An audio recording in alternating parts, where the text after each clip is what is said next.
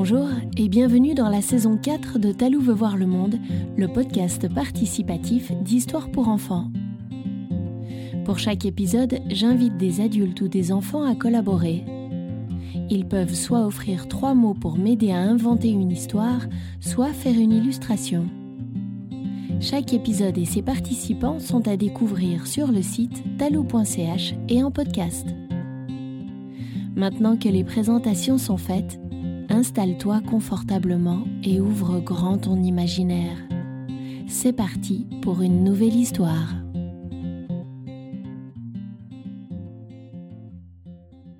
Pour ce 38e épisode, merci à Nikita pour ses mots.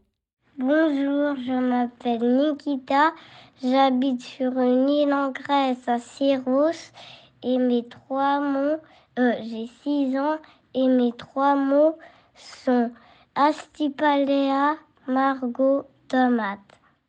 Et merci à Marilyn du Flip Bull. Elle a 38 ans et anime des ateliers autour de la créativité à Annecy.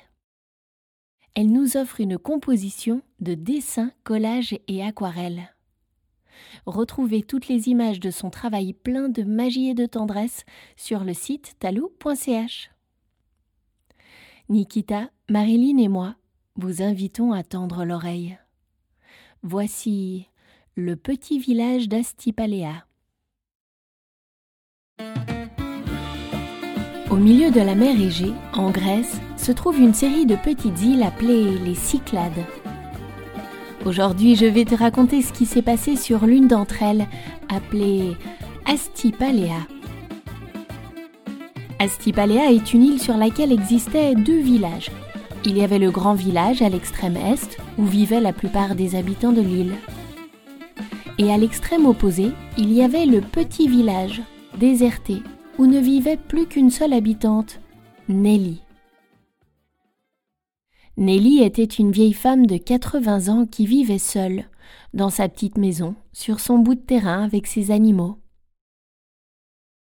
En vieillissant, Nelly n'arrivait plus à aller au marché pour vendre ses olives et ses légumes, et l'argent commença à manquer.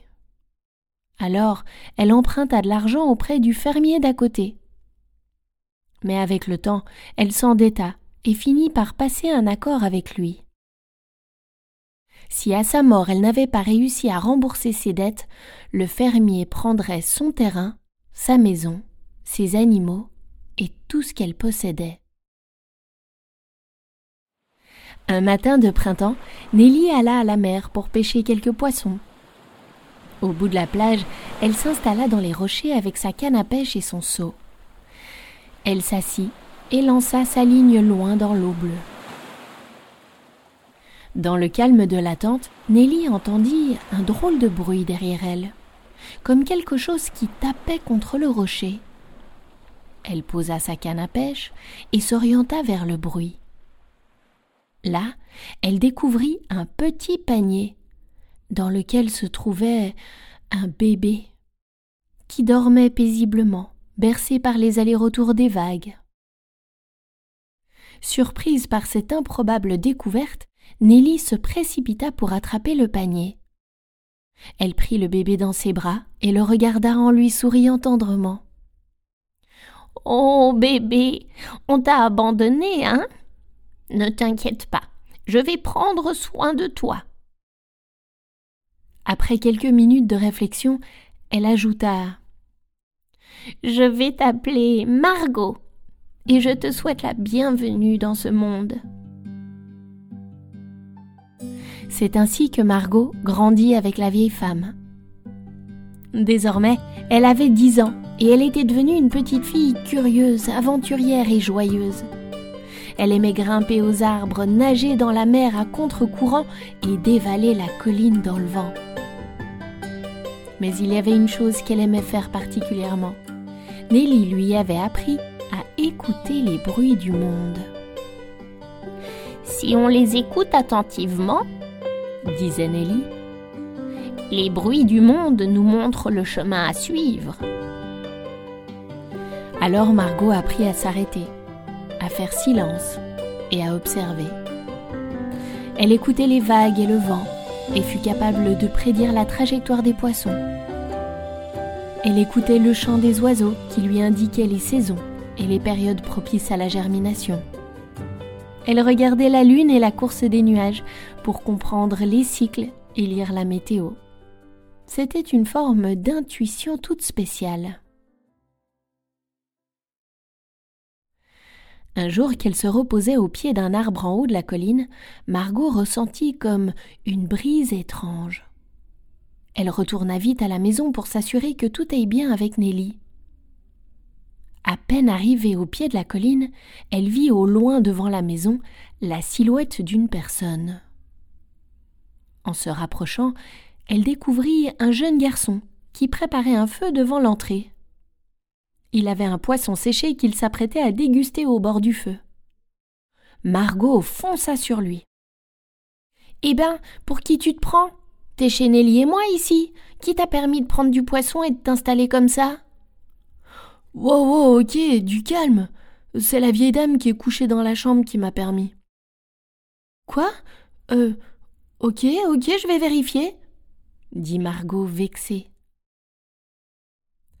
Dans la chambre, Nelly, qui s'affaiblissait de jour en jour, était couchée dans son lit. Margot s'approcha d'elle doucement pour ne pas la brusquer. Nelly, est-ce que c'est vrai que t'as laissé ce garçon manger notre poisson Oui, c'est vrai, dit la vieille dame à bout de souffle. Sois gentille avec lui, il semble triste et perdu. Écoute la peine de son cœur, il a peut-être besoin d'aide. Et Nelly ferma les yeux et se rendormit. Margot retourna à l'extérieur et dit d'un ton à la fois froissé et un peu coupable Bon, ok, tu peux rester. Je m'appelle Margot, et ici c'est chez moi. Euh, la vieille Nelly, c'est ta grand-mère? demanda le garçon. Euh, pas vraiment. En fait, je suis orpheline. Elle m'a trouvée dans un panier dans les rochers. Mais j'ai grandi avec elle, alors elle est comme ma grand-mère de cœur, tu vois. Et toi, tu es qui? Moi, c'est Yanis. Et j'ai 15 ans. Je me suis enfuie de chez moi. Margot écouta son histoire. Elle écouta les mots, et elle écouta aussi sa peine. Yanis était triste, et maintenant il se sentait seul et ne savait pas où aller. Il avait besoin d'un refuge. Alors Margot lui proposa de rester. Il pourrait l'aider avec les tâches de la maison et à prendre soin de Nelly, il accepta avec joie. Ainsi, Yanis et Margot apprirent à se connaître et à vivre ensemble, à s'occuper de la maison, de Nelly et de la terre. Un matin d'automne, Margot ressentit un vent bizarre, un souffle froid qui la fit frissonner. Elle appela Yanis et ils allèrent voir si tout allait bien pour Nelly. Margot, tu es là, dit la vieille dame.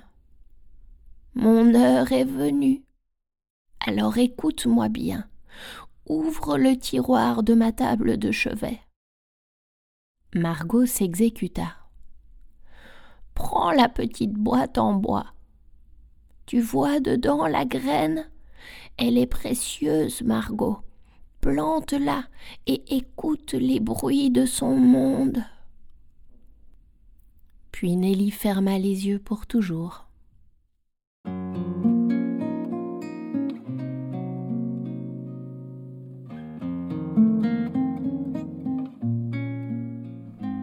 Le jour des funérailles de Nelly, le fermier voisin s'approcha de Margot et lui dit Comme tu le sais, la vieille n'a pas remboursé ses dettes, donc le terrain et la maison sont désormais à moi.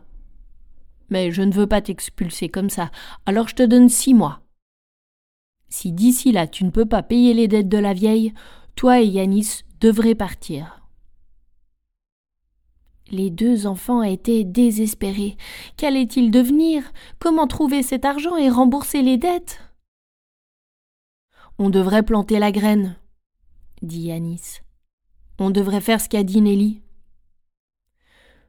Mais c'est une graine de tomate, dit Margot. Ce n'est pas la saison pour la planter. Ben, je sais, Mais visiblement cette graine est spéciale, alors on doit bien essayer, non?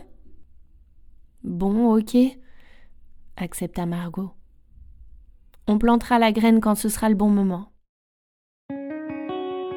Le matin suivant, Margot sortit devant la maison.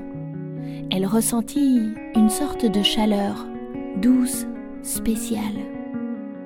Alors elle comprit et courut réveiller Yanis. C'est maintenant, il faut planter la graine de tomate, vite Ils plantèrent la graine dans un coin du jardin, en plein vent et en plein soleil. Au fil des semaines, Margot écoutait le vent, ressentait la température et observait la terre. C'est comme ça qu'elle savait quand était le bon moment pour arroser la graine. Souvent on l'entendait crier Maintenant Et celui qui se trouvait le plus près de l'arrosoir se précipitait pour le remplir d'eau et arroser la graine. Un matin, une petite pousse sortit de terre, minuscule la pousse était bleue, un bleu comme les plumes irisées d'un perroquet.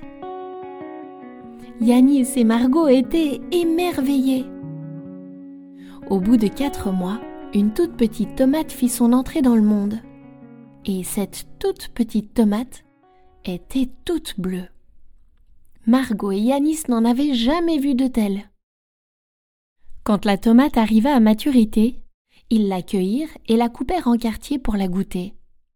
C'était le fruit le plus délicieux, le plus savoureux, le plus succulent qu'ils n'aient jamais mangé. Comme d'autres tomates firent leur apparition, Yanis et Margot décidèrent d'aller au marché du grand village pour les vendre. Comme tu peux t'en douter, leurs tomates eurent un succès phénoménal et ils vendirent tout leur panier alors ils décidèrent d'en faire une petite production. Avec le temps, la production de tomates était devenue très importante et écouter les bruits du monde était devenu un travail de tous les instants. Alors à son tour, Margot apprit à Yanis à écouter. Ensemble, ils étaient capables de respirer, ressentir, écouter les bons moments pour chaque étape de leur production de tomates bleues. À la fin des six mois, ils avaient gagné assez d'argent pour payer les dettes et garder la maison. Ils avaient réussi. Aujourd'hui, à la maison de Nelly, on cultive toujours des tomates bleues. Mais Margot et Yanis ne sont plus seuls pour s'en occuper. Régulièrement, les enfants qui sont enfuis ou perdus viennent là pour trouver refuge et apprendre à écouter les bruits du monde. Car comme disait Nelly, si on les écoute attentivement, il nous montre le chemin à suivre.